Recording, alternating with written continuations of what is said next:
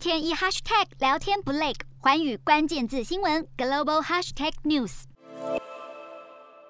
根据中华民国国防部的统计，在二零二一年的时候，中共解放军的军机侵扰台湾附近空域的次数高达两百三十八天，总计达九百五十八架次。这样的一个数字，应该已经创下了历史新高。我们必须要注意的是，当两岸的军机舰在台海的附近接触越来越频繁的时候，擦枪走火的几率当然就越来越大。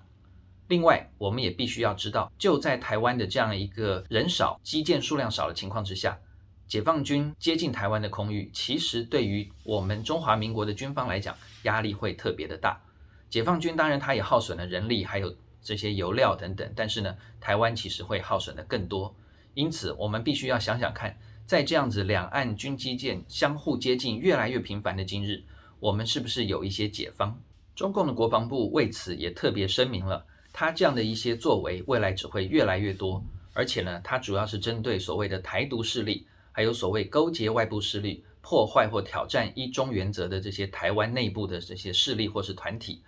这样的说法虽然说大家不意外，可是呢，我相信有更多的战略学家他们会认为，解放军这样的做法其实不只是为了台独，而且是为了所谓的美日同盟可能介入台海所做的准备。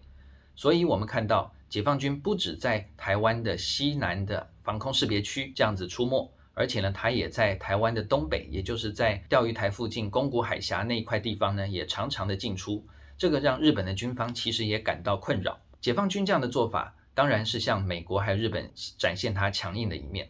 另外一方面呢，也是展现他的决心，让美国跟日本知道不要随便介入台湾的事务。特别是在解放军的军力已经越来越强的时候，同时我们也看到了，在台湾这边呢，确实有一些人认为说解放军的接近不足为怪，不足为惧。可是我们必须要料敌从宽，也就是在适当的时候呢，我们应该要教育国内的民众，不应该让这样不正常的事情一再的发生。如果军事上台湾其实并没有任何明显的优势，那么我们必须要考虑到台湾是不是呢，必须要用政治。或者是一些协商的手段来解决两岸目前日渐升高的紧张。进一步言，其实，在台海的局势不只是靠国防武力的对峙，更需要的是靠政治的智慧。两岸如何能够坐下来，好好把一些问题先谈清楚？不能解决的问题，当然可以先搁置。但是呢，对于现存的紧张状态，其实大家必须要找到一个解决之法。不然的话，擦枪走火，最后倒霉的是两岸全体的人民。最后，我也必须强调，在中共这样子日渐高举他的大旗或者他的箭头针对台湾的时候，